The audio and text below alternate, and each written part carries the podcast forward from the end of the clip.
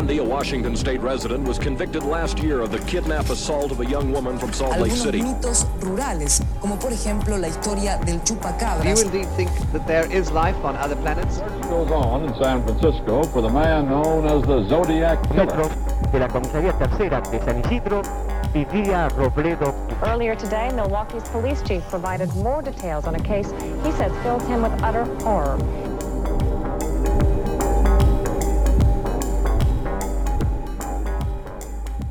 Hola, yo soy Pisandro Y yo soy Cherry. y esto es La, Sexta, Pata. ¿Cómo estás, bebé? Bien, cansada. Ha sido una semana larga. Tenemos una tullida entre nosotros, a mi madre, que está con dolores varios y hay que atenderla. Y nunca estuve tan segura de no querer tener un hijo después de esta, de esta situación. Porque tener que atender a alguien todo el tiempo es muy cansador. Lo hago de mil amores, pues yo me gustaría que ella lo haga por mí si el caso fuera al revés. Y además si tenés tipo un niño, niña, niñe y es muy chico no puede entender, no puedes razonar. No, no, no. Tipo no le puedes decir, sí, ya te alcanzo las cosas, cálmate, porque el, el bebé llora. Sí. Y Mi como, madre también viendo series. bueno, sí, pero no es que tipo te, te dice, me traes agua y no sé, vos le decís voy al baño y se larga a llorar. Creo, va, no sé. No, no, no, todavía no. Pero bueno, eso, ha sido una semana larga por ese motivo. Siento que me está pasando que es como que siento que todo el día hago todo el tiempo cosas y esas cosas son las mismas cosas que son tipo limpiar, cocinar, volver a limpiar, poner ropa a lavar, sacar la ropa, colgarla, volver a cocinar, volver a limpiar. Como que todo el tiempo estoy lavando platos y cocinando y, y lavando cosas. O sea, ese, ese es mi... Pero es Es que agotador. nunca se, nunca se termina eso. Nunca se termina, no, no, no. Y por eso ahora fin. estoy analizando comprarme unas crocs, solamente porque me duelen mucho los pies de estar parada. Tipo, Sí. por eso me empecé a poner zapatillas, porque me dolían los pies. Claro, porque además vos tenés las que son esas como que son rechatas, Sí. que es como... Unas pantuflas. Sí. Y después tenés las de plástico, que tipo No, no, es recomendable. Imposible, imposible, no, me- no puedo. O sea, son cancheras, pero no puedo. Unas crocs son tipo zapatos de cocinero. Lo único que me detiene es que el gato come crocs. Tipo, es, es un Literal. problema que ella tiene de adicción, que cuando ve una croc la tiene que comer. Todas cosas que son así como gomosas las come. Sí. Pero con una virulencia. Sí, sí, sí. Ha hecho mierda varios pares de crocs de otra gente. Yo Sí. nunca tuve crocs. Siempre fui muy de anti-croc. Pero es que ahora lo veo y lo veo en Masterchef y pienso, yo quiero tener unas crocs porque, claro, esa es la solución a la vida. Una vez, cuando yo le estaba cuidando, esta historia me encanta, la estaba cuidando yo en mi departamento. Y... En tu departamento no es tuyo en realidad. Claro, Vivías sí, en un donde departamento. alquilaba. Pues si no parece que una es pudiente. y Tipo no. como, uff, en una de mis tantas propiedades. Y se estaba bañando Alex, mi novio, y entró Yolanda al baño y le sacó las dos crocs que él tenía al costado de la ducha y se las fue a comer afuera y cuando abrió la puerta, abrió la puerta, cuando corrió la cortina dijo, Lisandro, la gata me sacó las crocs y yo estaba partiéndome de la risa. Pobrecito. Esas Sí. crocs Yo se las he subido a un. eh, las crocs de alguien con quien salía, se las subí a una. al armario, la- al Sí. estante más arriba y constantemente las se subía, las robaba y después empezaba a sentir. El Y ruido. era tipo el ruido de ella en las penumbras que se había robado las crocs y se, y se las estaba comiendo. Y más recientemente me hizo mierda un par de ojotas, que es un par de ojotas que no llegué a estrenar. Por suerte me habían salido tan solo 100 pesos de una feria americana y se las terminé regalando. Porque encima me robó una y yo dije, bueno, me robó una, pero no la otra. Y de repente me robó la otra también, que no sé, ni siquiera yo sé dónde estaban esas ojotas. Pero las encontró, encontró. y y las machacó con sus dientes. Literalmente ya se las regalé y están cada tanto encuentro pedacitos de hojotas y hay una hojota que literalmente le falta la mitad. Y ya. son naranjas, Sí, tipo sí, sí. naranja vibrante y es muy gracioso. Sí. Y más allá de esto, de esta situación particular, digamos, ¿tenés algo que, que quieras contar, compartir, algo que hiciste, viste? Sí, voy a hablar de un par de películas. ¿Puedo? Sí. Que Estuve viendo. Este, este, esta semana sí vi algunas películas. Varias películas. Porque, no sé, porque pintó. Primero que nada, el credo. ¿Ya hablé del credo o no? No. ¿Por No qué? porque nos la recomendaron en el vivo pasado. Sí. Nos recomendaron El Credo, que es una película, un documental sobre eh, los ataques de neonazis en Mar del Plata, en esta bella ciudad.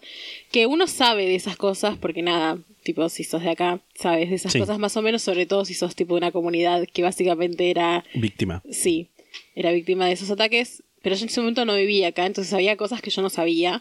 El documental está muy bien, terminé como un poco con la piel de gallina al final. Y lloré un poquito, no te voy a mentir. Y después se le hizo ver a mi mamá, y también le gustó y también le puse la piel de gallina. Lo recomiendo, no quiero spoilearlo mucho, no sé qué Sí. mucho más decir. O sea, es un documental que está muy bien, es un tema que es interesante, pero además el documental está bastante bien. Después vi un especial de comedia que lo vi con vos. Vos, igual, como que vos ya viniste y ya lo había empezado hace un rato. Que no es de un chabón blanco. Bien. Es de una gorda blanca. Pero bueno, al menos es mujer y es gorda. Que siempre es bueno ver una gorda siendo graciosa. El especial se llama Jade Adams, tipo Jade, J-A-Y-D-E, Jade, Jade Adams. Serious Black Jumper, o sea, como suéter negro serio sería. O tipo polera.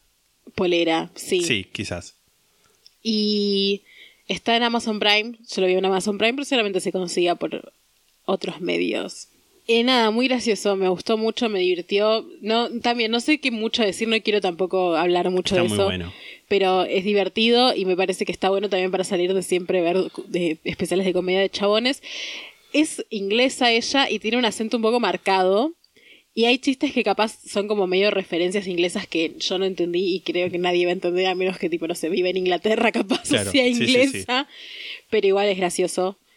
Eh, siempre me pasa igual eso con, las, con los especiales de comedia de afuera. Hay algunos que es como que no entiendo nada. Yo había visto uno de una chilena que se llama Natalia Valdebenito, que tipo Chile, Chile saca nomás. Pero no entendí una mierda, boludo. Más allá de tipo de la joda de como, ay, los chilenos que hablan mal.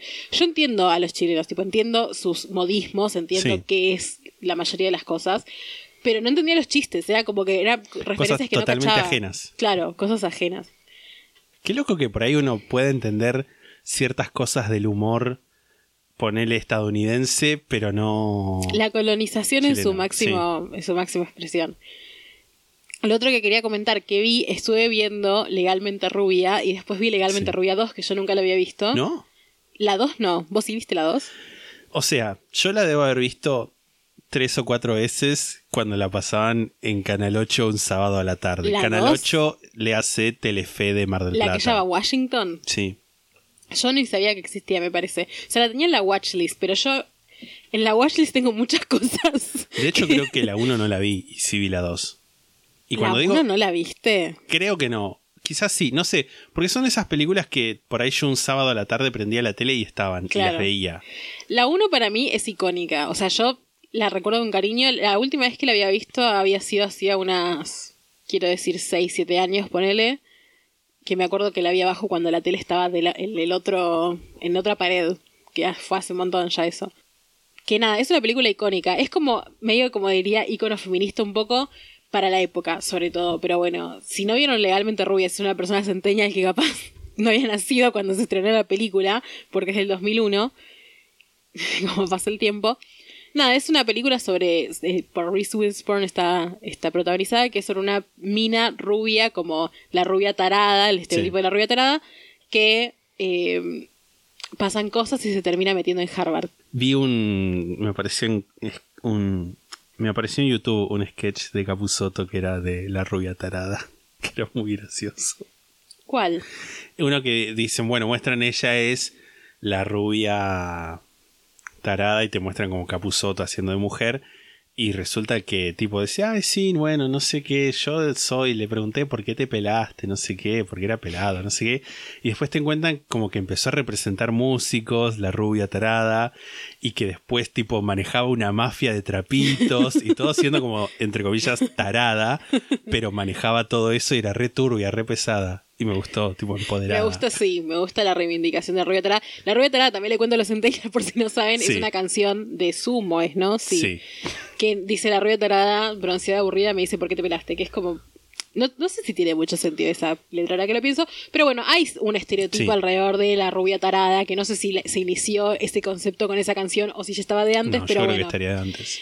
Lo que hace esta película es tomar ese concepto y básicamente explotarlo a un nivel en el que es tipo, ella no es así realmente, o sea, como es rubia y es tipo femenina, hiper femenina, pero se termina metiendo a Harvard buscando que un pibe le dé pelota, básicamente. Pero bueno, le van pasando una serie de cosas en las que termina ella empoderada, termina tipo no dándole pelota al pibe. Perdón, estoy spoileando capaz. Pero bueno, es una película que en realidad la trama es como Eh, muy básica.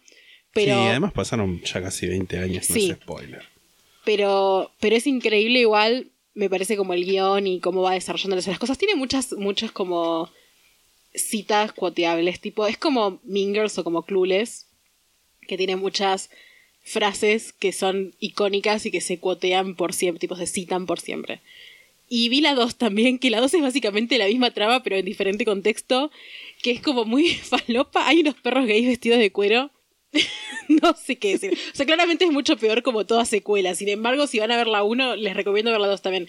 Y está Jennifer Coolidge, o sea, la mamá de Stifler, o la mamá de, mm, la madrastra de Hilary Duff en una Cenicienta moderna, que es una qué mujer, sinceramente lo voy a decir, es una qué mujer, así que yo diría que vayan a ver la película exclusivamente por Jennifer Coolidge.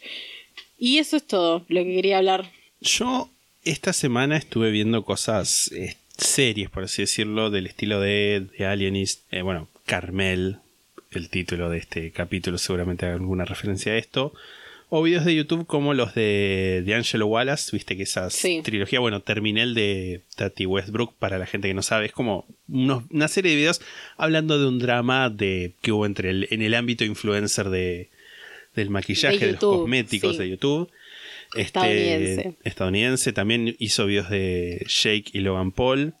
O videos incluso sobre los resultados de las elecciones en Estados Unidos, tipo análisis político. Uh, vi un video. ¿Ese video de las elecciones? Ese no lo No, vi. no, no. o- de otra gente. Ah, tipo de, de otras. De otra gente que no es de Angelo Wallace. Claro. Y también vi un video sobre la mutación genética del virus del herpes. Ajá. De por qué los seres humanos tienen dos virus, tipo uno que es herpes oral y otro que es herpes genital. Que es porque en algún momento un antepasado nuestro o bien se comió o bien tuvo relaciones sexuales con un antepasado de los chimpancés. Y entonces ahí nos pasaron ese, ese otro virus de- del herpes que como ya había un herpes oral en los humanos, ese herpes evolucionó para ser el herpes genital. Wow. Fascinante. Yo tengo herpes oral, más no genital. Igual viste que el herpes, es como que había una estadística que alguna vez vi que no recuerdo cuánto era, pero era tipo mucho, era como 50% más de personas que tienen herpes oral. Es que es como algo ya incluso como que se va heredando también. Yo lo tengo desde muy, muy, muy chica. Y mi mamá lo tiene también. Perdón, ma, te estoy exponiendo. Pero bueno, o sea, a mi mamá le sale. Es que es una cosa que te sale, no es que todo el tiempo lo tenés. Es como No, no. que una vez por año, ponele, te sale y hay que curarlo y ya está. Tipo, no tenés que andar chapándote gente para no contagiar y Sí. listo. Onda como que se transmite, pero creo que también tiene un componente genético. Pero bueno, Claro. cosas así. Y ya estaba medio, este, ¿cómo se diría? Adiestrado el algoritmo para seguir mostrándome de esas cosas. Cosas de herpes. No, no necesariamente, pero cosas del estilo como tipo solemne, denso, tipo hablando de cancelación, de cosas científicas, de elecciones en Estados Unidos, series de true crime y todas esas cosas. Y era como, "Ah, necesito un descanso de esto. Y tipo, literalmente entraba a, a la primera página de Netflix y no había ni una sola comedia que me recomendara. Tipo, era todo crímenes estadounidenses, dramas estadounidenses, eh, novelas, no sé qué cosa. Era como, El algoritmo. por favor. Entonces tuve que manualmente entrar a la parte de TV shows, o sea, tipo series de televisión, comedias, para buscar una comedia. Impensado. ¿Y qué te pusiste a ver? Y empecé a ver la primera y hasta ahora única, o sea, supuestamente van a salir más, temporada, la primera temporada de Special, que trata sobre la vida de Ryan, interpretado por Ryan O'Connell, que también es el escritor y productor de la serie, uno de los productores en realidad, que es un muchacho gay que tiene un caso moderado de parálisis cerebral, son... Él en la vida real también tiene parálisis cerebral, tipo estaba viendo la serie y dije, voy a buscar a ver si es una persona... tipo a ver que si tengo que cancelar esta Claro, serie. real. Y son ocho capítulos de alrededor de 15 minutos cada uno. Así que se ve recontra rápido. O sea, en dos horas lo ves tipo, sin parar, que es más o menos lo que hice yo porque la, la- la vi anoche. Y nada, me gustó mucho, me hizo reír, me hizo pensar. este. Pero necesitaba algo como para ver y tipo reírme. Que no me estaba pasando. Qué loco que el algoritmo de YouTube funciona de una manera en la que si vos estás en una racha de ver dos días todas cosas de un tema, después nunca más te vuelve a No. recomendar otra cosa. No, no. Eso me parece, está mal. Habría que entrenar los algoritmos para que puedan identificar que los humanos vamos por un rango de emociones y, Sí. y por un rango de, de intereses Sí, en los sí. que capaz un día queremos ver todos videos del 911 y eso no quiere decir que vamos a querer ver videos del 911 hasta Por que nos muramos. Claro, claro. tal cualmente.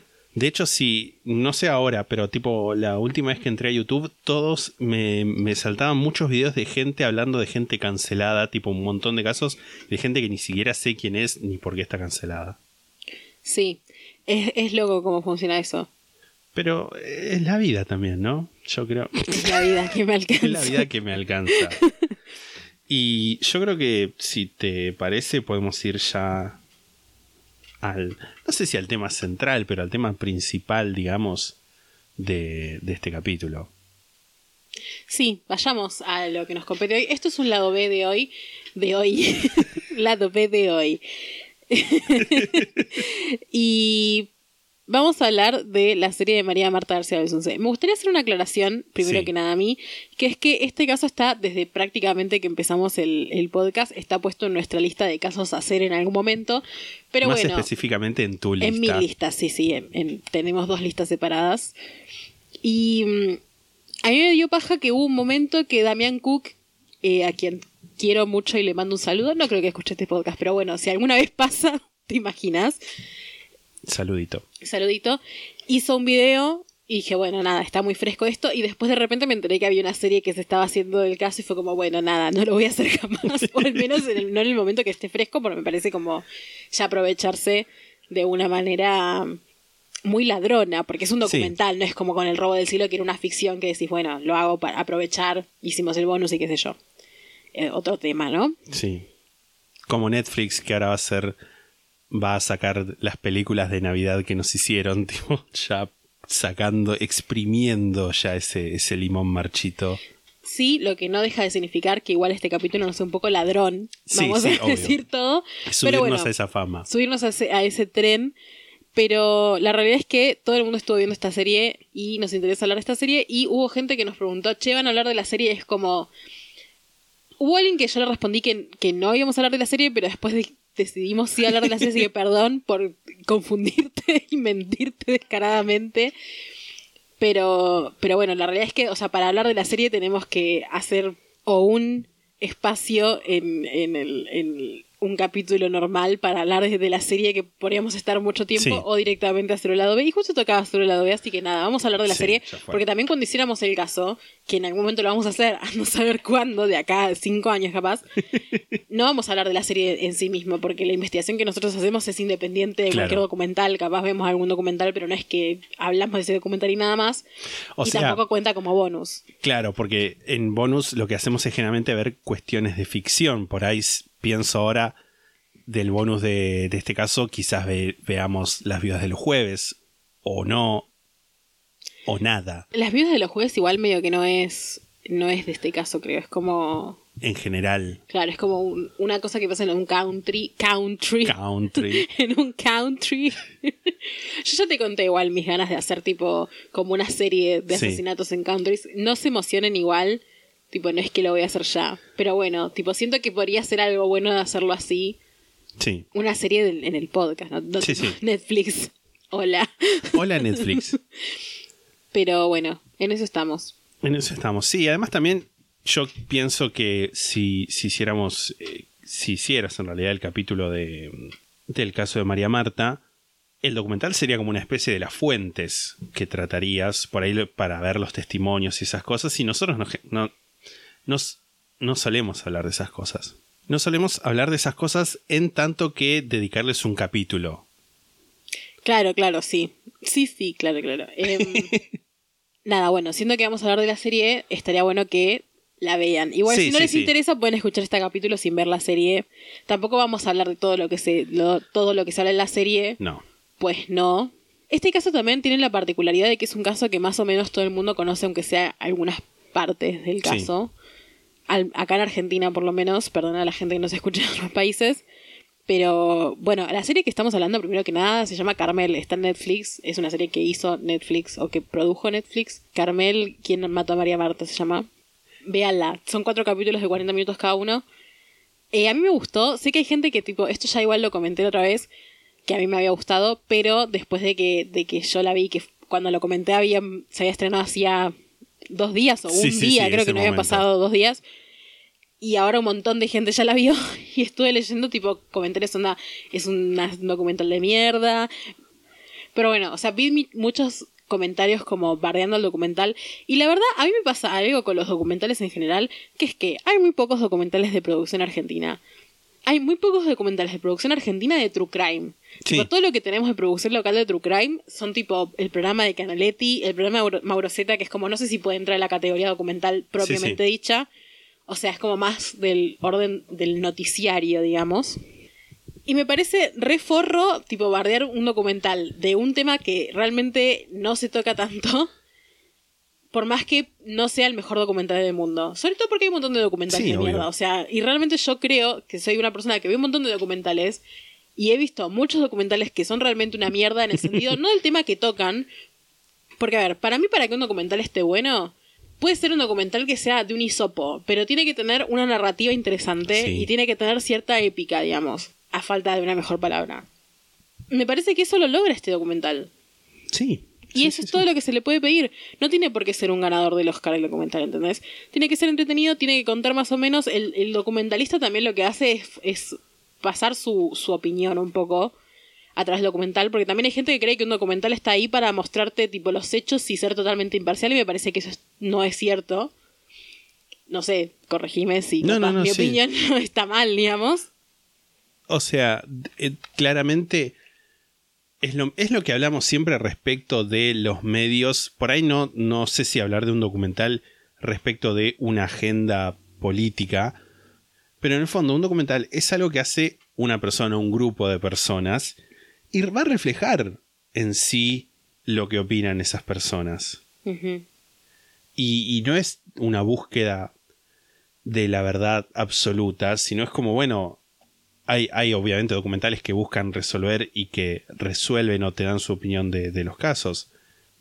Pero, qué sé yo. Me parece también el hecho de que acá no haya tantos documentales de True Crime. Me parece que es como un género que todavía está en búsqueda de una impronta, de una forma de proceder, una forma de, de ser conjunta en la que uno pueda verla e identificar que se trata de un documental de True Crime argentino. Que es algo que en otros países hay una impronta de cómo se hacen los documentales de True Sí. Tipo el tema de, de los reenactments, de las, de las dramatizaciones. Nada, bueno, hay formas, digamos. Que es como pa- pasa con todos los géneros de películas, digamos. Sí, O sea, sí, uno tiene puede sus, ver, sus reglas, claro, así uno puede ver un tráiler de una película de terror en mute y darse cuenta que es una película de terror por la imagen y por cómo está puesta las cosas. Lo mismo con una comedia, un romance, lo que sea. Además, también hay un montón de cosas de el documental en sí que me parece que están muy buenas. O sea, leí comentarios porque tuve que entrar, como siempre, contra mi voluntad, por cuestiones de, de- de trabajo, por así decirlo, a Facebook. Y vi que alguien comentaba, que bueno, que le da bronca a la familia, todo esto. Y uno de los comentarios que tenía ese post era así, y ahora se están, ahora están lucrando con este documental, o se están llenando de guita con este documental o algo así. Que no. Tipo, la productora consiguió que todas las personas que hablaron hablen, tipo, sin, sin ninguna compensación económica. Sí, o sea, esto está, está chequeado. Vi un video que hablaba tipo del making of, pero que no lo hacía la productora, tipo lo hacía un youtuber. Ajá. Igual, ponele. O sea, ponele que, que no sepamos 100% si esto es así o no es así. Para mí no está mal que le paguen a alguien No, no, por no, una tampoco. entrevista. No creo, porque así no funciona el mundo de- del entretenimiento y de Sí, las sí. producciones, que si el, el- o sea, que el- la compensación económica que se le da a la gente entrevistada esté basada en si al documental le va bien o no le va bien. No, obvio. Pero más, más que nada, más allá de la, de la compensación económica a lo que iba, es que yo creo que es un laburo importante el de la producción del documental, de conseguir que toda esa gente esté de acuerdo en hablar. Sí, sí, sí. Porque está bien, puedes hacer un documental y invitar a una sola de las partes. Pero tenés en el mismo documental a toda la familia, a los fiscales, a gente que hizo investigaciones. Es como. Hay, yo creo que un laburo de. No sé si. si de, de- de tacto, de hablar, de, de negociar, de diplomacia, si se quiere decir, bueno, vamos a hacer un documental, pero también va a hablar Fulano. Y también va a hablar Mengano. Es que no saber cómo, se, cómo igual se negociaron esas cosas. Porque eh, yo no sé si leíste cosas que estuvo poniendo la familia después de, de ver el documental. No. Hubo eh, John Hurtig, que es uno de los hermanos de María Marta, se estuvo quejándose en Instagram poniendo que en el documental lo dejaban como, como parado como un boludo más o menos o como, como inculpándolo que yo no creo que sea yo a mí me parece que el documental no apunta para ningún lado o sea de hecho No. si tiene que apuntar para un lado me parece que no es para el lado de que la familia eh, mató a María Marta o Sí, es sí. cómplice o lo que sea Igual para mí, sinceramente, no creo que, opi- que apunte para ningún lado, o sea, que no te deje su opinión de fue esta persona o no fue esta persona.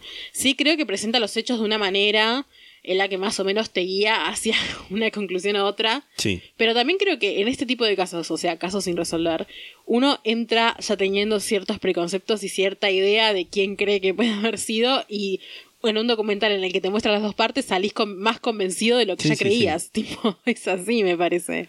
Y también todo el laburo de archivo que hicieron con las fotos. Son fo- muchas de las fotos son fotos que no se conocían y que las consiguieron hablando con la familia, tipo les dieron un, ar- un, Un arma. Le dieron un arma y le, dieron dijeron. arma. Este es el arma con la que matamos a María Marta. No, les dieron un álbum que tipo son imágenes que se vieron por primera vez en ese documental para poder tipo ilustrar los hechos. Y me parece que eso es una labor también no menor, conseguir que la familia te dé eso. Conseguir los testimonios de la familia, conseguir los testimonios del fiscal. Hay mucho laburo puesto en ese documental. No es un collage de videos en el que sí, sí, lo, lo arman así nomás y tipo cortan y pegan y listo. No, para nada. Sobre todo me parece también con el tema de, la, de los documentales que son series. El tema de, de cerrar, de, de darle temática a cada, a cada episodio y de cerrar una idea en un episodio me parece como mucho más complejo que un documental que es tipo una hora y media y listo, Sí. o dos horas o lo que sea y es tipo una película. Porque tenés que cerrar sobre una idea en cada episodio Sí, para sí, que después todo junto quede algo. El otro día vi un documental con mi mamá que se, después de que vio el credo se empezó a reproducir solo y se quedó mirándolo. Y yo dije, bueno, me voy a quedar mirándolo porque me interesó. Que era un documental sobre cemento. Sobre cemento, tipo el lugar de tecidos de ese Sí, sí, cemento. sí. Bueno. Que El boliche. El, bol- el boliche, el lugar, vamos a decir, Lugar, que ya sí. no existe. Bueno, si quieren ver el Tipo, no el material de construcción. Eso Claro, no sobre el cemento, no, no. Sobre el lugar, bueno. Que nada, el- para mí el objeto cemento, como para un documental, da para un montón de cosas. Y ese documental me pareció que era un collage. O sea, realmente me pareció que era un collage. Era tipo testimonio tras testimonio tras testimonio tras testimonio de gente que tiene un montón de valor que consideras que hable, tipo, toda esta gente de todas Sí. estas bandas que tocaron ahí, de toda esta gente que iba y ahora es famosa, lo que sea. Pero si las pegás de una manera en que es tipo gente hablando y repitiendo todo el tiempo lo mismo, a mí me parece un embole. Sí. Y tipo, y me parece que es un tema, el tema cemento es un tema que da para un montón, ¿entendés? Sin bardear igual, porque, o sea, a ver, tampoco me parece el peor documental que vi en la vida. Realmente, Obvio. el peor documental que vi en la vida era un documental de unas escrituras que habían encontrado en Hamburgo y era un tipo leyendo en una pantalla azul Wow. una hora y media. Esto es 100% real. Lo vi en el Festival de Cine. ¿Dónde no? Nada, bueno, o sea, me, me parece que hay formas y formas de contar las cosas. Y me parece que el documental de María Marta lo hace bien en ese sentido. O sea, el- la recopilación de todas las cosas que se dicen están puestas de una forma que no se repiten a sí mismas, que tiene una narrativa en que uno va uniendo los diferentes testimonios y va entendiendo cómo se dieron las cosas, sobre todo viéndola tipo tantos años después, porque en ese momento es verdad lo que cuentan en el documental, todo el tiempo salían cosas y uno no sabía medio qué era verdad y qué era mentira, digamos No, olvídate. pasa siempre igual con estas cosas, ¿no? Pasó, no sé. Yo recuerdo, por ejemplo, cuando fue el asesinato de Ángeles Rawson, que todos los días salía algo diferente y uno no sabía qué carajo pasaba, ¿entendés? Porque no sabía ya qué creer. Y es como cuando empezaron, yo me acuerdo, mi sentimiento, cuando empezaron a ver pruebas de que había sido Mancheri, el tema de las uñas, del ADN en las uñas, qué sé yo, yo al principio era como no lo creía porque hacía dos días habían dicho que lo había matado la madre porque se acostaba con el tío, porque había una cosa BDSM. O sea, pasa eso un poco, ¿no? Entonces, como poder reco- recopilar todas estas cosas por fuera de ese, como urgencia de, de, de poner la noticia en tapa, Sí, sí. está bueno. Sí, totalmente. Y es creo que también lo que hablamos en su momento cuando explicamos por qué hay determinados casos que no haríamos. En el sentido de decir, bueno, no haríamos algún caso que esté muy fresco y que las circunstancias estén cambiando constantemente y que no se pueda filtrar la paja del trigo. Sí, que uno no puede decir esto era, era así totalmente. Está bien, también existen casos en los que años después se prueba que lo Sí. que se dio por cierto no era cierto, ¿no? Pero, pero bueno, una cosa es eso que es una- la falla en una investigación eh, policial o investigación forense. Sí. Y otra cosa es eh, lo, que es lo que un día dice el diario y lo que el otro día dice el diario, digamos, lo que los medios reflejan de esas investigaciones. También hay algo que respecto a lo que hablábamos al, al principio o hace un momento sobre lo que deja a entender la serie, me gustó mucho la última secuencia de la serie, La, la del... la del set. Sí. Narrando brevemente para... En realidad, si estás acá, nada, espero que lo hayas visto, Sí. pero bueno, es... Se ve una imagen que se repite muchas veces y que siempre se repite de una forma distinta, que también eso me parece interesante, de la actriz, en realidad, de María Marta, De la actriz que hace de María Marta en la dramatización que muestran. y está tirada como siempre la escriben, como eh, mitad del cuerpo afuera del baño, mitad del cuerpo adentro del baño, y se va alejando la cámara, y se sigue alejando, y a medida que se sigue alejando, empezás a ver que lo que está construido es un set, y se ven las luces, y eh, como que no sé si alguien dice corte o qué, creo que nadie dice nada, pero la actriz se levanta, alguien le acerca una toalla, muestran tipo el, no sé si muestran la claqueta, eso creo que no. Muestran una situación Pero en la que hay gente moviéndose porque que- sí. que está filmado y que es ficción y me parece que es una buena forma de terminarlo en el sentido de decir, bueno, esto también es ficción, estas representaciones que mostramos, y creo que también es una forma de decir, no, no tenemos la verdad. Tipo, no sabemos 100% qué pasó, podemos tener nuestras teorías, nuestras especulaciones, pero 100% con pruebas, no tenemos la verdad. Y me parece que está bien admitir eso. Sí, el tema de las dramatizaciones que hay durante, durante la serie está buena porque hace eso que vos decís que es como que durante, o sea, va siendo diferente, con- eh, siendo contrastada con las diferentes versiones Sí. que tiene cada uno. Entonces, hay una parte en la que ella entra y hay tres personas adentro, y una parte en la que ella entra y hay una sola persona adentro, y una parte en la que ella entra y otra cosa y así. Y es interesante eso, porque es como pueden ser todas, puede ser ninguna, digamos, Sí, sí, sí. básicamente. Otra cosa que me gusta del documental es que pone cosas que a mí eso siempre me resulta re interesante de los documentales. Yo sé que es algo que no le gusta mucho a todo el mundo y sobre todo en los documentales de True Crime. Pero a mí me encanta cuando un documental te muestra cosas que son como banales y que aparentemente no tienen nada que ver con, con el sujeto principal del, del documental, que en este caso sería el caso María Marta Sí. pero que en pos de la narración me parece que tiene que ver y ahora voy a explicar por qué.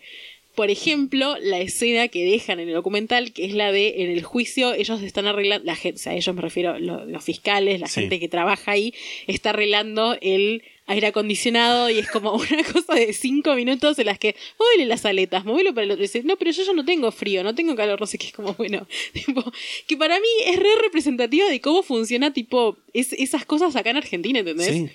Eh, vi una cosa que, un tweet que había puesto un yankee, porque algo que nos encanta a los argentinos es qué opinan los yankees de las cosas argentinas. Obvio. Y me llegó a mi, a mi timeline de Twitter un yankee que había puesto algo como que los juicios en Argentina eran una locura por cómo mostraba ese juicio, que para mí no es representativo tampoco de todos los juicios en Argentina, pero yo creo No. que lo que es los palacios de justicia, digamos, por decirlos así, lo- las cortes en Argentina tienen una gran variedad de, de Sí, estéticas, o sea, digamos. desde la oficina más humilde hasta un, los- qué sé yo, un pequeño anfiteatro, ese tipo de cosas. Total. Nada, bueno, que decía, no puede ser que, o sea, como, no decía no puede ser, pero decía, es una locura que tienen dos sillas diferentes que ponen a dos testigos a pelearse en el El medio de todo. El careo, el Eso, careo que es una... El careo, a mí me parece Es la algo mejor parte de toda la serie este, cuestionable, me encanta. Como medida legal, como artefacto legal, el careo me parece divertido, pero cuestionable a la vez. Yo tenía entendido como que legalmente un careo es otra cosa igual, como que un careo es tipo, bueno, agarran un testigo por una parte, Sí. lo interrogan para que cuente su, lo interrogan no, tipo le escuchan su testimonio y después al testigo, a otro testigo por otra parte, sin que ellos se, Sí, se same. junten. Es como, bueno, te agarro para ver qué decís vos, te agarro para ver qué decís vos y después comparo, ¿no? Tipo, te siento A discutir, claro, a discutir literalmente. en el juicio. O sea, yo entendía que era algo como que se hacía, capaz es las dos cosas, ¿no? Pero yo entendía que era algo como que se hacía por fuera de lo que es el juicio, sino Sí. que era como algo que se investigaba antes. Como un testimonio cuando, no sé, vas a Sí, la sí. policía, te toman testimonio y después eso se tiene que usar en un juicio, se lee, no es que te ponen ahí a hablar. O sea, capaz te preguntan cosas o te lo hacen decir de nuevo, pero bueno. Lo que estamos hablando, por supuesto, es de, de la discusión entre. Peachy Taylor Y, y Inés e e Inés. Ongay, que es increíble. Es o sea, es una cosa increíble. Vi a un, también un tweet, perdón, voy a hablar, es que en Twitter estuvimos, tipo, fue el trending topic de la semana. Eh, no me eh, creo que fue, no sé si fue Florencia Alcaraz, no me acuerdo, pero fue una chica, una creo que periodista, que puso, necesito que mis amigas vean el documental de, de María Marta para poder usar la frase mala como Peachy Taylor. Nada, mala como Peachy Taylor. La figura de Peachy Taylor. Leí un, un, un coso en Infobae que hablaba de Peachy Taylor, porque obviamente ahora lo que están haciendo los diarios es tipo explotar, ordeñar Sí, sí, sí. la vaca de María Marta de nuevo. Nosotros, acá, hola. Pero bueno, no Yo vamos a ponernos a buscar. No, no, obvio. Y hablaba de que Peachy Taylor fue la reina de la papa en su pueblo natal. que no parece me acuerdo bellísimo. cuál era. Me parece bellísimo. Sí. Y ya que hablamos de pueblo, no mandamos el saludo geográfico. Así que, ¿te parece si mandamos un saludo geográfico? ¿Te parece que mandemos un saludo geográfico a Pilar, ya que estamos hablando perfecto. de algo que está ubicado en Pilar? Me, me gustaría, nunca fui a Pilar, de, desconozco cómo es Pilar, Pilar por dentro. Me gustaría saber si es tipo, porque yo sé que lo que sí sé de Pilar es que hay muchos countries, pero también conozco gente que vive en Pilar que es tipo está lejos de ser una persona adinerada, o sea, como que sé que también debe haber zonas como tirando a más humildes. Parece a tipo como una ciudad que tenga countries en las afueras. Country. Claro, pero yo tenía entendido que Pilar igual era considerado como si como Gran Buenos Aires, pero ahora Google medio que nos ha dicho que no, porque dice que es una ciudad en sí misma, como si dijéramos Zárate, ponele, como bueno, queda cerca de Buenos Aires, pero no es eh, parte de Buenos Aires, digamos. Pero el Gran Buenos Aires no es parte de Buenos Aires. Gran Buenos Aires es parte del AMBA, de Buenos Aires ciudad, tipo no Cava, pero Buenos Aires a grandes rasgos para mí. Tipo, o sea, no sé, suponete, Avellaneda es un municipio. Pero no es una ciudad. Sí. Avellaneda no es una ciudad en sí misma. Mira, dice como ciudad. Es que para mí, o sea, a ver, vamos a meter igual en una discusión, pero o sea, a ver, más allá de lo que es realmente eh, tipo duramente, digamos, ¿no? Cuando no hay una división tipo de ruta en el medio, para mí es toda una misma ciudad. O sea, si, si podés tomarte un bondi que, te, que en 10 minutos estás ahí, Wow. y, y no hay ruta en el medio. wow. O sea, a ver, para mí, Cava y Gran Buenos Aires, a ver, capaz es algo que es de pueblerina, no sé, boludo. Pero a ver, sí, a ver, mi opinión, voy a decir mi opinión, es solo una opinión. Cava. Cava, estamos de acuerdo que es tipo, bueno, Ciudad Autónoma de Buenos Ciudad Aires. Autónoma de Buenos Aires eh, sabemos que, co- que compone Cava, tipo capital Sí. federal, eso no hay ninguna duda. Por eso, el Gran Buenos Aires, que son todas cosas que están pegadas a Cava, Sí. que tipo podés caminar de un lugar hacia el otro, Sí. Es parte de la ciudad de Buenos Aires, no de Cava, pero sí de la ciudad de Buenos Aires, que ahora se le dice AMBA, pero que yo toda la vida le dije Buenos Aires, ¿entendés? Es como Buenos Aires. Pero son municipalidad, municipios que tienen elecciones sé, para sus o sea, ya propios. a ver, eh, no estoy hablando de, de la, de la división política. Ya sé que no es Cava Avellaneda, ¿entendés? O sea, que es parte de la Buenos Aires, y sé que tiene un municipio y sé que tiene una- un intendente y todo eso. O sea, lo sé. Pero como ciudad en general, me parece que es todo lo mismo, ¿entendés? Es tipo, eh, Buenos Aires es Buenos Aires. O sea, yo cuando voy a Buenos Aires, no digo, ay, eh, voy- eh, no me voy a quedar en, en, en Buenos Aires, me voy a quedar en Avellaneda o en Ituzaingó, donde sea. Es tipo, me voy- Buenos Aires es, Ituzaingó es parte de Buenos Aires, ¿entendés? Según mi visión. Entiendo. No es de, no es de, no es de pueblerina, es de porteña. tipo pensar que todo es Buenos Aires. No. O, o quizás no, no Para sé. mí no, porque yo sé que nos van a putear personas que viven en el Gran Buenos Aires si decimos eso. Eh, porque aparte, Capital Me permito Federal- decir que te van a putear. Para. ¿Sabes, no. por, ¿Sabes por qué no es de porteñía? Porque la mayoría de los porteños Hablan nunca de cruzaron la. General Paz Sí, y hablan de provincia. Eso es cierto. O sea, yo sé que hay una división entre lo que es provincia y lo que es capital. Viví en capital un montón de años y conozco, o sea, soy una persona que no es que viví en capital y no salí nunca de capital. Tipo, yo en el primer momento que, el primer día que estuve en capital ya me estaba cruzando a provincia a hacer cosas. O sea, conozco provincia, conozco un montón de provincia. Pero bueno, o sea, para mí, en mi concepción, que yo sí siento que eso es de Pelerina, porque para mí, o sea, bueno, ¿Ves? Miramar no es parte de Mar del Plata, ¿entendés? Santa Clara no es parte de Mar del Plata. Tipo, estamos en el mismo partido, lo que sea. No, no Santa Clara no estamos en el mismo partido. Miramar tampoco. Bueno, lo que sea. Este- Somos todo costa atlántica. Pero si vos te podés tomar un tren entre, entre un lugar y otro, nada, ya está, es lo mismo, ¿entendés? Como por ejemplo Buenos Aires, Tucumán. No, bueno, pero un tren de, de línea, ¿no? Tipo, hay larga distancia y hay lugar para poner una valija, ¿entendés? Eso no es lo mismo. Es mi opinión. O sea, está bien, ya sé- o sea, no estoy, no estoy negando que tienen intendentes inde- independientes, ¿entendés? Sí, sí, sí. Lo que pasa también es que debido al crecimiento urbano son lugares que terminan siendo de una gran mole y por eso es ese gran Buenos Aires. Claro. Y por eso es Buenos Aires y Gran Buenos Aires. Es como las afueras de Mar del Plata son Mar del Plata también, a eso voy. Sí, pero no es lo mismo. Ya sé que no es lo mismo. Pero bueno, o sea, se repite con otras ciudades del mundo, ¿entendés? Sí, sí, obvio. O sea, para mí, no sé, lo mismo, qué sé yo, eh, eh, las afueras de, no sé, de Dublín, de Berlín, tienen un, una- un centro como Buenos Aires, Sí. que no sé cómo le dicen, no sé si es tipo capital federal también, pero lo que sea. Sí, áreas metropolitanas, Claro. lo que fuera. Un centro y después, no sé, ponerle Londres, que tiene por zonas, pero es todo Londres, ¿entendés? No es que es tipo otro, otra ciudad. No sé cómo será políticamente ahí o si tienen intendentes in- independientes o lo que mierda sea. Eh, es que, a ver, estamos de acuerdo en que no estoy hablando de, de políticamente, ¿entendés? No estoy hablando de cómo se maneja La jurisdicción. las jurisdicciones, claro, sino de cómo, cómo es. Cómo se percibe. Claro, es, es toda una gran ciudad para mí. O sea, ya sé que capaz la gente que vive ahí no lo opina así, pero bueno, nada, no sé, perdón, es mi opinión. Pido disculpas. Ok. Sorry. Ya que hicimos una digresión, me permito hacer otra. Me acordaba cuando hablabas lo del documental, cuando hablábamos que en el documental se, se mostraban distintas secuencias según quien iba narrando lo que pasaba. En la película Zodiac de David Fincher, que esto es algo que pensé para decir en el bonus track, pero no lo dije. Creo, quizás lo dije. En el bonus track de Zodiac. Si lo dije, nada, pido perdón. Lo voy a repetir. Pero en la película, todas las veces que aparece Zodiac, está interpretado por una persona distinta.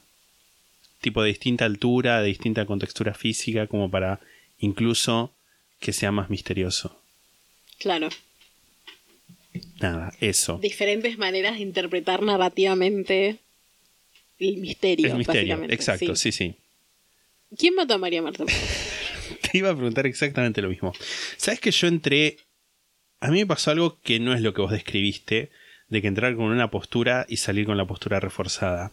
A mí me cambió la opinión. El... ¿Qué opinabas y qué opinaste? Yo pensaba que era lo había matado Carrascosa, la familia, y salí pensando que es más que probable, tipo 87% probable, que haya sido Pachelo. Yo soy Tim Pachelo. O sea, que mató a María Marta. Soy el abogada. A mí lo que me pasa. Yo después leí un, un artículo de Pablo Dugan que lo comenté en el. Pablo el Dugan vivo. que aparece en, el, en la serie. Tanto como persona entrevistada como material de archivo, porque aparece joven de hace como 20 años, Sí. una juventud. E hizo el 1 de noviembre, que en, en vistas de la- del, del estreno de la serie, hizo una nota en Infobae que se llama En el crimen de María Marta García, o sea, se titula, ¿no? En el crimen de María Marta García Balsunce hay dos culpables, el asesino y el fiscal Molina Pico. Y habla de cosas que no habla en la El serie, en sí. el documental. Que no voy a ahondar demasiado porque no estamos hablando de crimen en sí ahora, sino que estamos hablando de documental. Pero bueno, si la quieren leer, se llama así. La pusieron en nuestro Discord también. Creo que está en el chat general. Y me reforzó la idea de que es Pachelo. Claramente igual Pablo Dugan tiene, o sea, no se puede sacar la lengua del culo de la familia Belsunce. Está bien igual, o sea, cada uno puede tener su postura y puede reforzarla o no reforzarla. Yo lo- confío igual en el hecho de que él es un periodista y estuvo sí. cubriéndolo en ese momento, entonces voy a creer que sabe más que yo. O sea, no tengo razones para no creer las cosas que cuenta en, ese, en esa nota, que son básicamente cosas que no cuenta la serie y que pintan más para... O sea, lo que cuenta la nota más que nada es como una cosa de el fallo de Molina, o sea, el fallo en el sentido de, de la falla, no el fallo Sí, sí. De Molina Pico de no haber mandado a hacer la autopsia y de como las diferentes cosas medio eh, corruptiñas que hubo ahí. Que me parece que la serie las muestra muy por arriba, que es esto de, bueno, no mandó a hacer la autopsia, cuando entrevistó a Pachelo no lo entrevistó en calidad de acusado o de sospechoso, sino que es como, bueno, a ver, ¿es verdad que te vieron acá? No, bueno, listo, ya está. O sea, y como que Es que eso no lo permitía el juicio, me parece, en sí. era Molina Pico en el juicio el que decía, Claro, pero en el sentido de que el juicio, o sea, aunque sí, por cómo estaba planteada la situación, no, no, sí, eso sí es la falla, de que por cómo planteó la situación, en el juicio no se lo podía entrevistar, tomar testimonio a, a Pachelo como acusado porque era testigo. De hecho, incluso el abogado de Carrascosa y el abogado que había puesto la mamá de María Marta, como que le preguntan en un momento, ¿y usted aprendió a tirar balas, no sé qué? Y una de las juezas lo corta y le dice, eso no tiene que ver con lo que se está viendo en este juicio. Está bien, pero el- el- también el que decía eso era, o sea, era Molina Pico. Molina Pico en el juicio dice eso, como que no quiere que lo entrevisten en calidad Sí, sí, de- sí. Pero, o sea, a ver, más allá del juicio en sí, que podría que sí, no, por, por cómo está planteado el juicio no puedes hacerle preguntas que se desvíen de eso. Molina Pico nunca ha sido una línea investigativa que No, fuera no, por fuera de lo mató Carrascosa, ¿entendés? Sí, sí, nunca le dio pelota a la idea de, de lo que decía la familia, básicamente, que era que había sido Pachelo, ¿entendés? Y lo que cuenta la serie, y que después yo también estuve leyendo como otras notas de medios eh, que pasaron como cosas recientes con el tema de Pachelo, es que el chabón básicamente robaba en countries y tenía un modus operandi muy parecido que, Sí. que contrasta mucho con, con cómo murió María Marta. Entonces, nada, tipo, qué sé yo. No, contra- no contrasta, Perdón, sí, eh, es parecido. es parecido, sí. Eh, se me va la palabra. Sorry. Igual a mí hay algo que me parece como importante, que es el hecho de que la familia se manejó re mal en un montón de cosas. O sea, como que a mí me parece que es Pachelo, pero no me parece que la familia se manejó bien. Totalmente. Porque estoy leyendo un montón de cosas de como, ay, estos chetos de mierda, es obvio que la mataron. Y es como, son unos chetos de mierda, estoy de acuerdo. Tipo, son esa gente que se cree que puede hacer lo que quiera porque tiene plata. Estoy de acuerdo en eso. Pero eso no quiere decir que hayan matado a María Marta. Tipo, o que, o que hayan encubierto el crimen o lo que sea. Tipo, para mí son unos pelotudos y se portaron como la mierda en un montón de cosas. Eso de la policía, lo del certificado trucho, que puede que, que, que sea culpa de ellos, puede que sea culpa de la funeraria, lo que sea. Lo del pituto. Diferentes cosas que hicieron mal, pero eso no quiere decir que la hayan matado. Para mí son responsables del delito de encubrimiento. No en tanto que hayan querido cubrir a Pachelo, sino en tanto de ocultarle cu- cosas a la justicia. Me gustaría que leas el coso de, Pablo Duán, porque en el coso de, perdón, pero voy a tener que, es que hay algo que leí ahí que, me, que estoy muy de acuerdo, que es que el delito de encubrimiento, o sea, un encubrimiento es encubrimiento en tanto vos sepas que estás encubriendo algo. Si vos, lo que, o sea, en la nota esa usaba un ejemplo que era, si vos tiras una piedra al río, no es un delito. De, o sea, no estás encubriendo nada, pero si en esa piedra la usaron para matar a alguien hace cinco minutos, estás tirando una evidencia al río. Pero el encubrimiento está en si vos sabés que es que usaron para esa mí ellos piedra. sabían. O sea, vos, vos crees que ellos sabían que ella, que ella está, estaba, o sea, que ya la habían asesinado, digamos. Yo no sé si estoy de acuerdo en eso. Porque el tema de los tiros, o sea, yo creo realmente que ellos no se dieron cuenta lo de los tiros porque el médico no se dio cuenta al toque. O sea, hubo dos médicos, uno medio que palpó una cosa dudosa, pero no se dio cuenta que eran tiros. Los tiros recién los vieron cuando hicieron la autopsia. Entonces, Sí, como que. Pero bueno, también está el tema de que, que, que se disputa. O sea, mi teoría es que la familia su- supo. No sé si necesariamente que había habido tiros, pero supo como que no había sido un accidente la muerte. La familia consideraba la posibilidad de que fuera un homicidio o un suicidio. Y para evitar, entre comillas, el escándalo, trataron de tapar toda la situación. Y voy a hacer hincapié tipo en, en lo del escándalo también porque uno piensa, ah, bueno, sí, pero si a mí yo querría saber si a un familiar mío le pasa esto. También hay algo que es cierto, que es que una familia de clase alta no opina como uno. Tiene otros estándares, Sí. tiene otros modus operandi si se quiere. Estamos hablando de gente que de mucho dinero, de, de apellido, de mucho contacto, en la que las cosas se manejan de otra forma en lo que puede pensar uno con su, su mente de clase media. Sí. Y yo creo que ante la duda de saber si era un homicidio, si era un suicidio, fueron a hacer todas estas cosas que son de una forma quizás encubrimiento, porque en realidad no sabían qué era, pero sabían que no era un accidente. Yo no estoy de acuerdo igual en eso. O sea, no- yo no creo que la familia de Toki hubiera sabido, o sea, supo que no había sido un accidente. ¿Sabes por qué también pienso eso? Más allá del hecho de que estoy de acuerdo en el hecho de que la gente de clase alta se maneja de una forma diferente, sobre todo en esa familia que, como cuenta el documental, ya habían tenido una como vergüenza que era tipo la madre yéndose con otro, que nunca se volvieron a hablar y que había sido como la comilla de, de, de la clase alta en ese momento y que imagino que debe ser horrible, más, más horrible es no tener plata. Pero Sí. También pienso lo siguiente, que es, en una situación en la que vos llegas a tu casa y está tu mujer muerta ahí y de repente tipo llamás a la gente con la que estabas hace un rato y le decís y de repente tenés la casa llena de gente Sí. y está tu mujer muerta ahí y está con la cara llena de sangre porque lo que, lo que también había pasado que que no sé, no me acuerdo si el documental lo habla mucho, pero es el hecho de que había mucha sangre y que por sí. eso también el médico los mandó a limpiar. El shock de ver a un familiar, a tu mujer o a tu hermana o lo que sea, eh, muerta ahí, Sí. Capaz no pensás, uy, fue un accidente, fue un homicidio, fue un suicidio. Estás en shock, ¿entendés? No haces las cosas Sí, sí, pensando sí. mucho, digamos. O sea, también pienso en lo que a mí me pasaría si me pasa esa situación, ¿entendés? Yo llego acá, te encuentro muerto con la cara llena de sangre, no me pongo a palparte la cabeza a ver si tenés tiros, ¿entendés? Bueno, ahí también creo que entra quizás lo que decía de- del pensamiento distinto de, de- de gente de clase alta, que igual no dejan de ser humanos y susceptibles a cualquier tipo de shock o emoción traumática.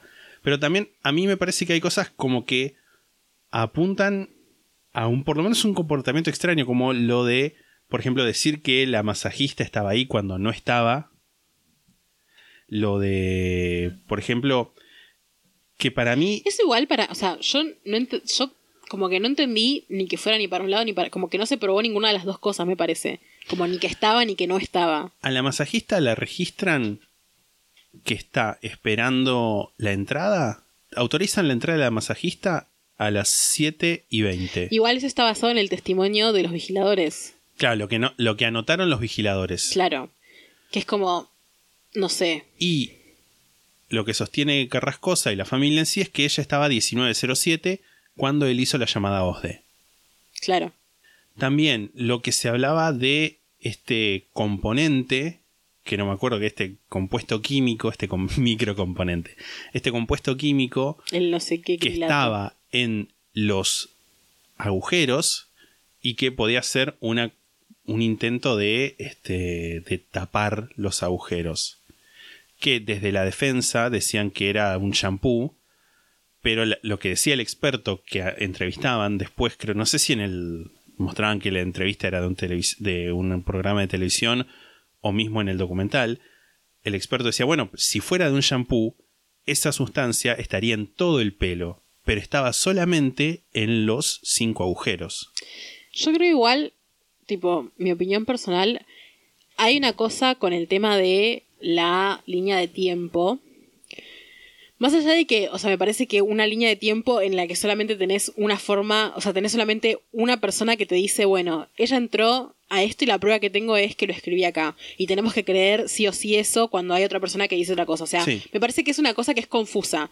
Sobre todo me parece que el tema de que Carrascosa diga si estuvo acá o no estuvo acá o lo que sea, el tema de que de él reconstruyendo la línea de tiempo del momento desde que sale de la casa del otro hasta que llega y que llama a Ozzy, qué sé yo. Sí. Pienso que también ahí juega mucho el tema de shock, de como decir, bueno, era tal hora o era más o menos tal hora, o sea, me parece que esa línea de tiempo es difícil pensar en cómo está reconstruida que sea 100% fidedigna, me parece a mí, o sea, creo que Bueno. tiene un margen de error Pero una cosa es ponerle un margen de error y otra cosa es, por ejemplo, que la, el personal de limpieza de la casa de, de Guillermo Bartoli e Irene Urtic dijera que a las 6 ya no estaba Carrascosa, que un montón de gente del, del la- que es el lugar de ese El ja- el restaurante, Clubhouse, el. Clubhouse, dijera que él alrededor de las 6, 7 estaba en el lugar.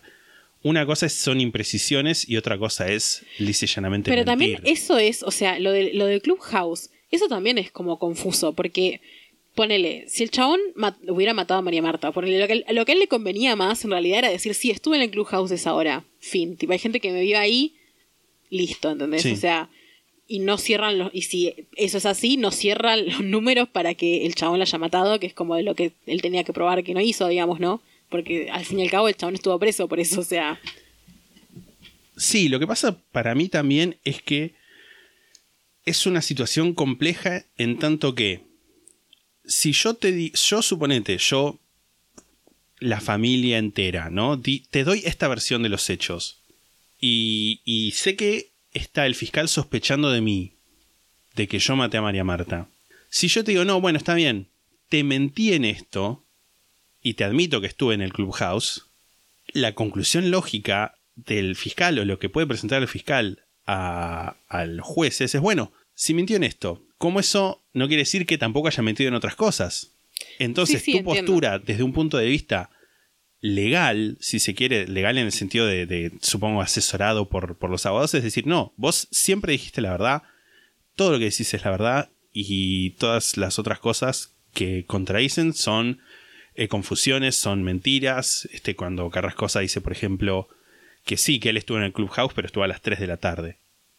A mí lo que me pasa con el caso este en general es que poner una familia a hablar sobre la muerte de, de una familiar que básicamente es como alguien que querés mucho, sobre todo en ese tipo de familia en el que tipo se veían todo el tiempo y vivían cerca y qué sé yo. Me parece que es horrible, o sea, como está bien, es algo que es necesario para la continuación de un juicio, ¿no? Pero me pienso en ese, en ese lugar, digamos, y me cuesta mucho pensar en no tener ningún error, en no tener ningún desliz, en no mentir sin querer, ¿entendés? Porque, qué sé yo, uno capaz bajo la presión dice cosas como queriendo conformar al- a otra persona como queriendo decir, bueno, sí hice esto y capaz no te acordás muy bien. Igual nada, o sea, más allá de todo esto, a mí algo que me parece que también hay que hablar es el tema de la teoría de que los vigiladores tuvieron algo que ver. Que eso no se, tra- no se trata en la serie en sí, pero hay como una teoría que es como, como usada mucho, que es el tema de que además de Pachelo, los vigiladores tuvieron algo que ver. Que nada, es como que es algo que claramente no se investigó, no se investigó a Pachelo, menos se investigó a los sí, vigiladores como sospechosos, ¿no? Porque nada, o sea, al fin y al cabo es un caso que está sin resolver realmente. Sí. Entonces puede ser cualquier persona. Yo honestamente pienso que no fue la familia y que creo que la familia no sabía que había que la habían matado, ¿entendés?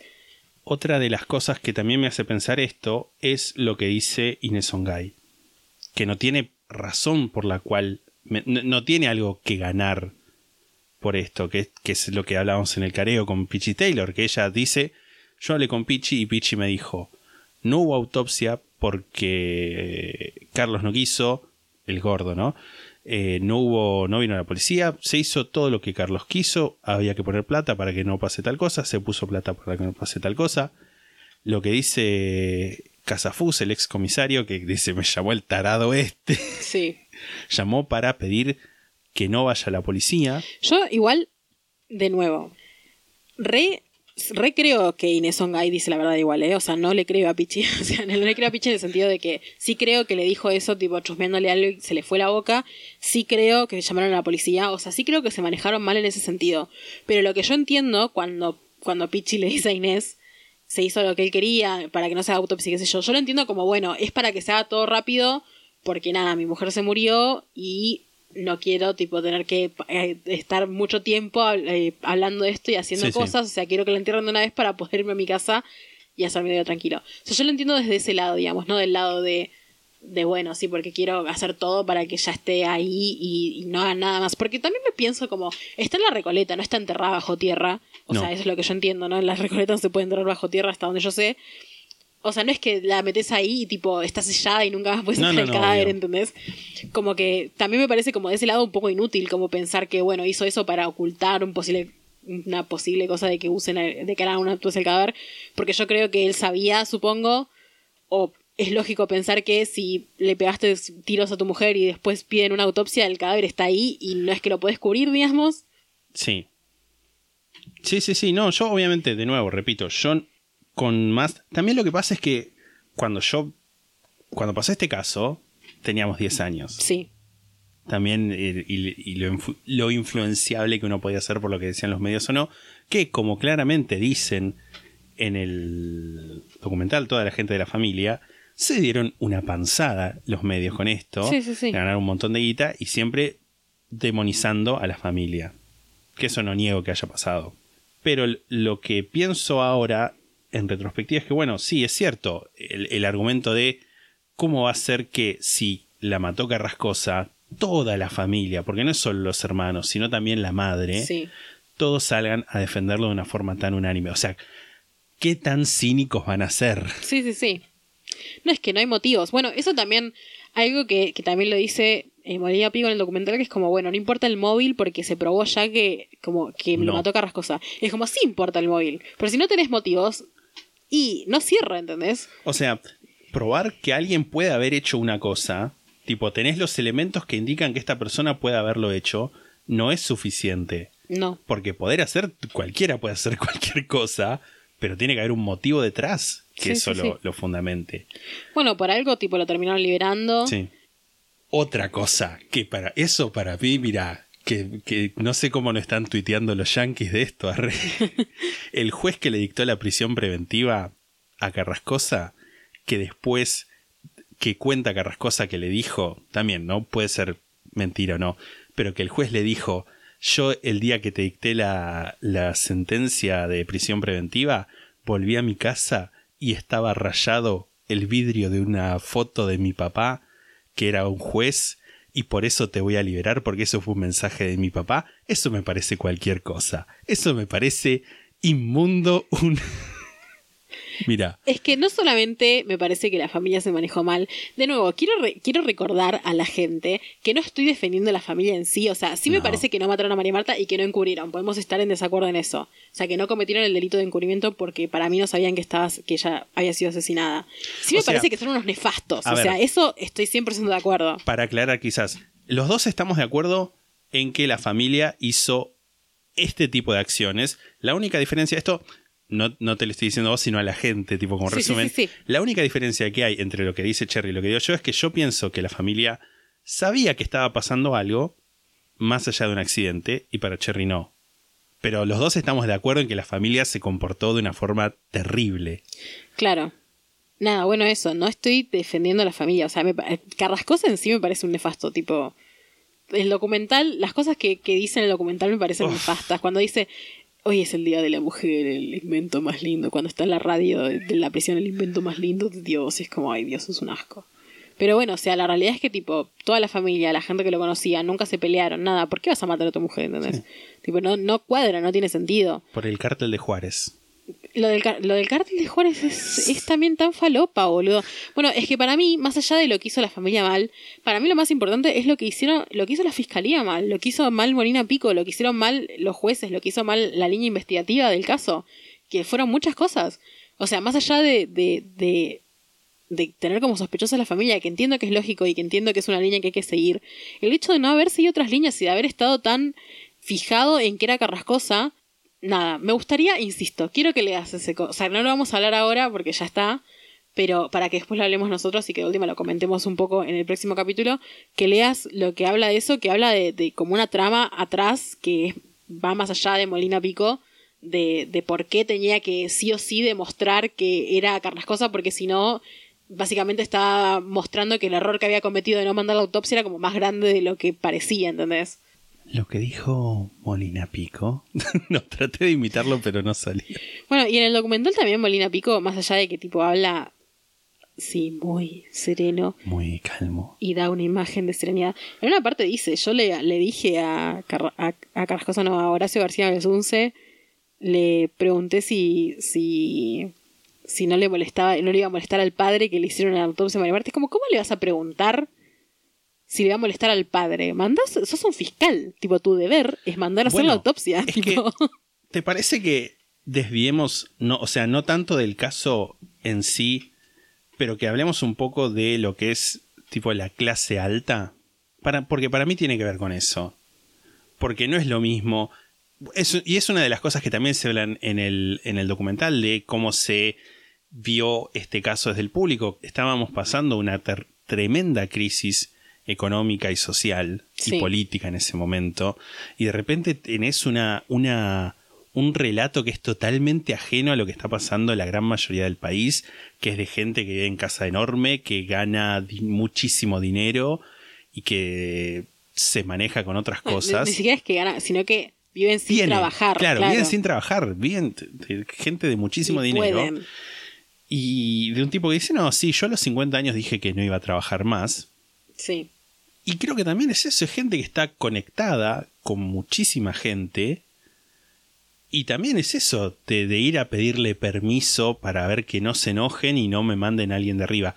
Que de nuevo, también son cosas que dice en su momento Molina Pico que son incomprobables, pero a mí me parece probable que hayan pasado, como que en un momento dice que él recibió llamados de gente muy alto en las esferas del poder diciéndole El padre de María Marta era el director de no sé qué organismo de derecho.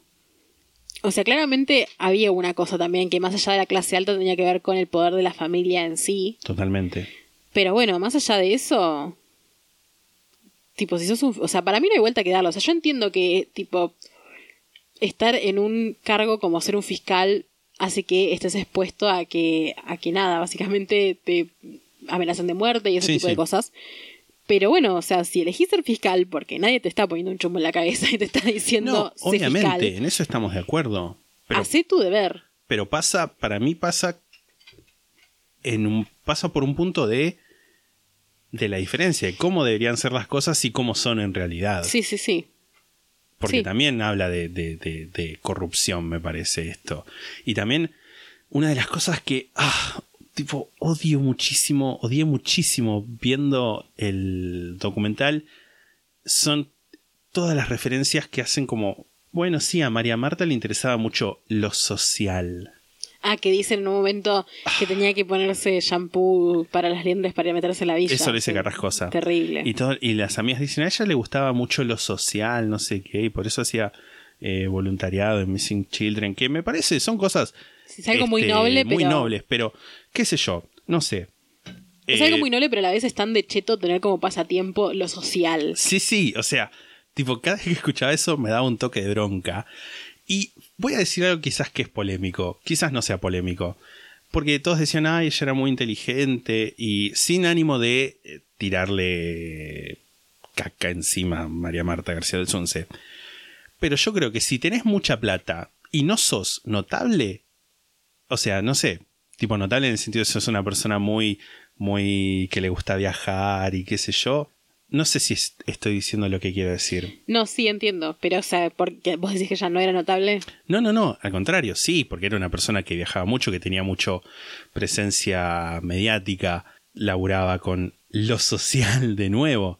Yo creo que si tenés plata y no sé, qué sé yo, Y no haces algo y con no esa haces plata. algo, está mal. Tipo, no te voy a aplaudir por hacer eh, laburo voluntario.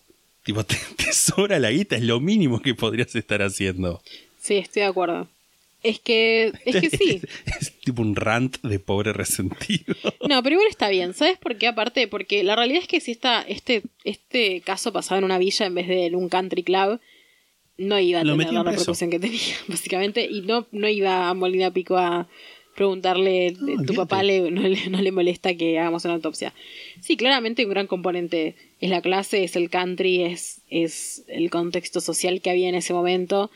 Pero, pero bueno, a fin de cuentas, sigue siendo un caso en el que murió una persona Sí, de cinco tiros en la cabeza, más uno que no le logró darle, y que hasta el día de hoy no sabemos realmente fehacientemente quién fue. Y hubo una familia expuesta durante un montón de tiempo, que si son inocentes es horrible, no sabemos 100% que son inocentes, por más que nosotros creamos que, Que sí, sí. lo son en ese aspecto. sí. Pero, y bueno, y en ese caso, si ellos son inocentes, es tipo 15 años de una persona que está libre y que mató a una persona. Sí, sí, sí. O sea, es horrible por donde lo mires, básicamente. Sí, no tiene. No tiene un, un final feliz. ¿Sabes Sí, qué? Me acordaba de algo que vi, porque también, entre las cosas que vi y que me recomendó YouTube, son muchos videos de uno que se llama Eh, no me acuerdo cómo se llama.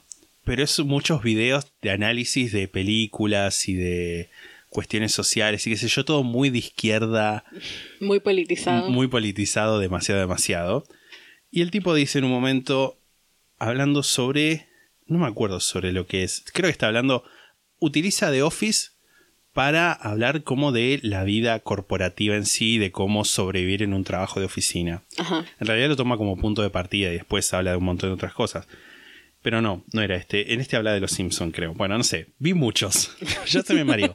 Pero una de las cosas que me quedo es cuando hablaban del mito de la persona eh, self-made, autohecha. Sí.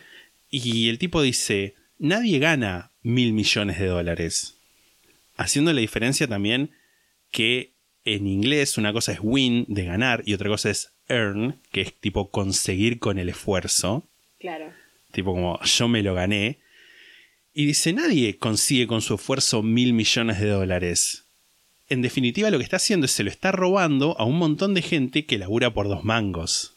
Sí, sí, sí. La famosa plusvalía. La famosa plusvalía. Y me parece que también, qué sé yo, no es que esta gente es como, uff, sí, mira, son, ellos hicieron bien las cosas y son millonarios, sino que para que, qué sé yo, Sí, para que una persona sea millonaria tiene que haber explotado a otras personas, básicamente. de una forma directa o indirecta. Sí, sí, sí. No Sí, estamos diciendo que. Carrascosa salía a robarle dinero a la gente en los barrios carenciados, pero No, bueno, o sea, el chabón, creo que por lo que yo entendí, no tenía una empresa de por sí, o sea, no es que tenía em- em- empleados que explotaban No, no, no. directamente, pero haciendo, siendo agente. de- Sí, siendo financiera. de bolsa, básicamente lo que haces es, es lucrar con empresas, con muchas empresas Sí, sí, que sí. hacen eso, o sea, es igual de horrible, básicamente. pero, pero bueno, sí, el capitalismo es horrible, eso ya es algo que sí, ya lo sabemos. ya lo sabemos, lo hemos dicho muchas veces. Eat the rich. Cómanse a los ricos. Sí, yo creo que sí. También está eso, eso es una de las cosas que, de nuevo, retomando lo que decía antes de, de la, fa- de la gente rica, es gente que en sí no te cae bien. A uno no. A uno Entre no. ellos sí se Claro, es gente que, que, sí, ponele, ¿no? Es gente que vos la ves y no te genera simpatía. A mí Irene Urtic no me genera empatía. No. Horacio García de Sunce no me genera hijo, porque siempre era, viste, siempre como Sí. ponían era Horacio García de Sunce H. H. Sí. No es que que no es gente que me genere empatía. No. O sea, puedo, puedo llegar a entender el dolor de la pérdida. Que tampoco lo puedo llegar a entender al 100% porque realmente ningún familiar mío falleció víctima de una muerte violenta. Sí. O sea, eh, en términos de pérdida, un toque puedo entender la ausencia de un familiar. Pero después, qué sé yo. Sí, no, obvio. El tipo, el tipo de, de situaciones irreales de, no, bueno, sí, estaba así, y llamé al fiscal de acá, y llamé al comisario de allá, y llamé al ministro de esto y al otro. Dijo, ¿qué? Sí, no, no. Claramente uno no puede. No puede ponerse en ese lugar, digamos. Yo lo que sí me puedo poner, sí me puedo poner, por más que no me haya pasado, en el lugar de en la situación, se me murió un familiar en una muerte violenta. Es horrible que estoy, tengo que pensar todo el tiempo en esto porque tengo que resolverlo de alguna manera porque ya hemos hablado de que es horrible siempre en la situación se te muere un familiar y tener que, que ha- hacer eso. Incluso aunque tengas la plata para pagarlo, tipo, toda la cuestión burocrática es traumática en sí. Es más traumática si no tenés la plata, pero bueno, en sí es traumática. Sí, obvio.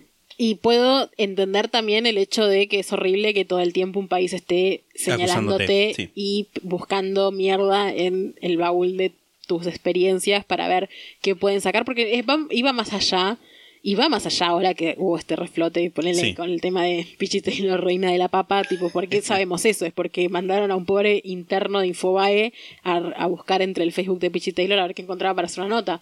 Que para mí eso es horrible, ¿entendés? Sí, es como, sí. bueno, estamos comentando jocosamente, pero me parece que es algo que, que es como fuera de la ética y lo es con esto y lo es con otra gente, digamos. O sea, es horrible en todos los casos de crímenes Sí. que se hurgue tanto en la vida de un acusado, porque estamos hablando también de gente que no se había probado en ese momento. Bueno, nunca se puede probar, ¿no? Pero eh, muchas veces también pasa en otros casos que no se llega a probar nada y ya están tipo hurgando en, en, en sus redes sociales, en, cosas que hicieron en la vida para sacar Sí. notas sobre Sí, su sí. vida cuando no es realmente el tema central, digamos, ¿no? Viene a la mente el clip de Chiche Hellblum diciendo se suma un nuevo ángulo a esta historia que es el lesbianismo. Como dale, Chiche. Sí, no, o sea, el hecho de, de ser el centro de atención a ese nivel Sí. me parece que es horrible. O sea, claramente nunca lo sufrí, pero puedo llegar a entender lo que debe ser. ¿entendés? O sea, me parece que es algo que debe ser muy desesperante y muy horrible tengas la plata que tengas, porque ya cuando es Sí. a ese nivel no es que vos podés mover un par de piezas y poner plata y se termina. No, no, no.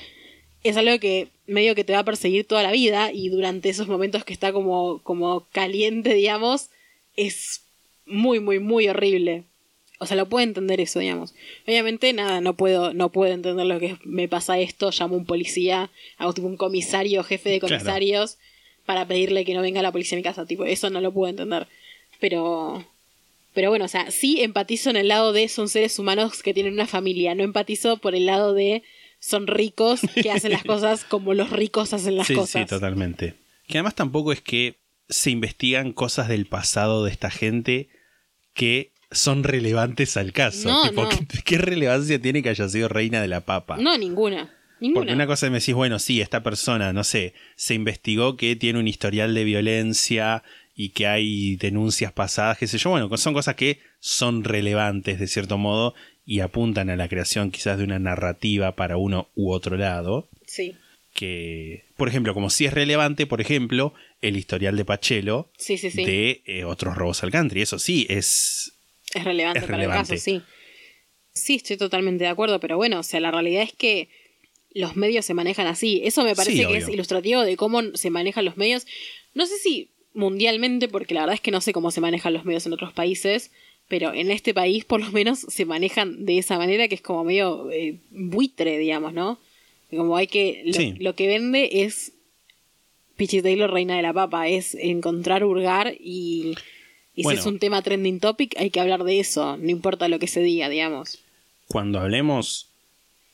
Cuando hable del caso de O.J. Simpson, vamos a ver también el rol de los medios y cómo el, el hurgar en lugares que no tienen absolutamente nada que ver influye también. Podemos ver, vamos a ver cómo se comportan por lo menos los medios estadounidenses o cómo se comportaron en ese momento los medios estadounidenses. Yo creo que más o menos la misma mierda en todas partes el periodismo. Sí, eh, lo creo. No el periodo, es que... No el periodismo en sí, sino el negocio de los Sí, medios. es que también me- no los periodistas claro, en sí. tengo como una, como una, como un- una, pole- una, di- Dicotomía. una dicotomía con eso, porque es como respeto al periodismo como profesión. Sí, obvio. Pero los medios, no es que no los respeto, pero hay una realidad que es que los medios en general, los hegemónicos más que nada, pero que me parece que no están los medios independientes exentos de hacer este tipo de cosas, No. tienen, se manejan de esa forma, de, de esa forma buitre, básicamente. Es que, en definitiva, sobre todo, de nuevo, los medios más hegemónicos, por así O más decirlo, grandes, o más grandes, decir. son empresas. Sí, Y, bus- y buscan ganancias. Y gana vender que María Marta era lesbiana y que tuvo una orgía con alienígenas. Sí. Y si gana. Y si gana eso, eso es lo que va a salir. claro. Sí, también ah, para mí igual lo más, lo más importante de eso, o sea, de, de los medios es como el rol de formar la opinión pública y que la opinión pública termina ayudando a que el caso se resuelva para un lado o para el otro. Sí. O sea, eso es lo grave de la situación, no que los medios, o sea, es horrible por todo, digamos, ¿no? Pero o sea, lo más grave de todo es que porque sale eso lo terminan tomando como algo serio en Sí. el juicio, ¿entendés? Nada, eso es horrible. Pero bueno, qué sé yo, país de mierda, mundo de mierda, justicia de mierda, De hecho, capitalismo de mierda. Uno de los periodistas que entrevistaban contaban que la situación en Clarín era, bueno, ¿qué escribimos de María Marta hoy? No era si había alguna noticia o no, sino qué escribimos de eso. Tipo, ya se sabía que el tema de tapa iba a ser ese, hubiera o no algo que ameritara ser tapa. Sí, sí, sí, sí. Eh, bueno, ¿tenés algo más para decir o ya vamos? No me voy a acordar lo que quería decir y después seguramente me despierte a las 5 de la mañana gritándolo. En cuyo caso lo, lo diremos en el próximo capítulo, Sí, que ya es uno tuyo. sí, sí, exacto. ¿Querés decir de qué va a ser o no? Vamos a estar por el sur de Estados Unidos. Uh, Mm. Eh. bueno, cerramos ya el, el capítulo. Yo creo este que lado B. podemos cerrar este lado B recordándoles que nos pueden seguir en nuestras redes sociales, Instagram arroba la sexta pata podcast, twitter.com barra la sexta pata, facebook.com barra la sexta pata, youtube.com barra la sexta pata y pueden sumarse a nuestro Discord con el link que está en nuestro Linktree en todas las redes y en la descripción de este capítulo. Si quieren sumarse al Club La Sexta Pata para tener los beneficios que el club conlleva, que están puestos en nuestro Linktree, hay una, un apartado que dice Club La Sexta Pata, ahí se pueden unir y también pueden ver de qué se trata. O si nos quieren mandar una donación, o si quieren entrar a alguna de nuestras redes o nuestro Discord, está el Linktree en la descripción de este capítulo y también en la bio de nuestras redes, así que si quieren acceder ahí, lo pueden hacer. Si nos escuchan en Spotify o en algún lugar donde nos puedan seguir, síganos. Si nos escuchan en un lugar donde puedan dejarnos una reseña, ya sea tanto numérica o escrita, por favor háganlo dejándonos el puntaje máximo permitido. Son cosas que nos ayudan para ganar mayor visibilidad en distintas redes. Si nos quieren mandar alguna historia oyente para los lados B de historia de oyentes, pueden ir a escuchar esos lados B y ver más o menos qué clase de historia leemos. Nos pueden mandar a lasextapata.gmail.com donde también pueden escribir si tienen alguna propuesta de sponsoreo o si son una emprendi- un emprendimiento o una pyme pequeña, pueden ir a nuestro Linktree que tenemos el paquete La Sexta Pata para pequeños emprendedores y pymes, o no me acuerdo cómo se llama, algo así, en el que podemos hacerles publicidad. Bueno, nada, están todos nuestros medios están abiertos y nuestros corazones y nuestras piernas para recibir su dinero Y nuestras billeteras. a cambio de nuestros servicios. Exacto. Eso fue todo por hoy. Nosotros nos vamos a volver a escuchar el próximo domingo. Hasta la próxima. Chao.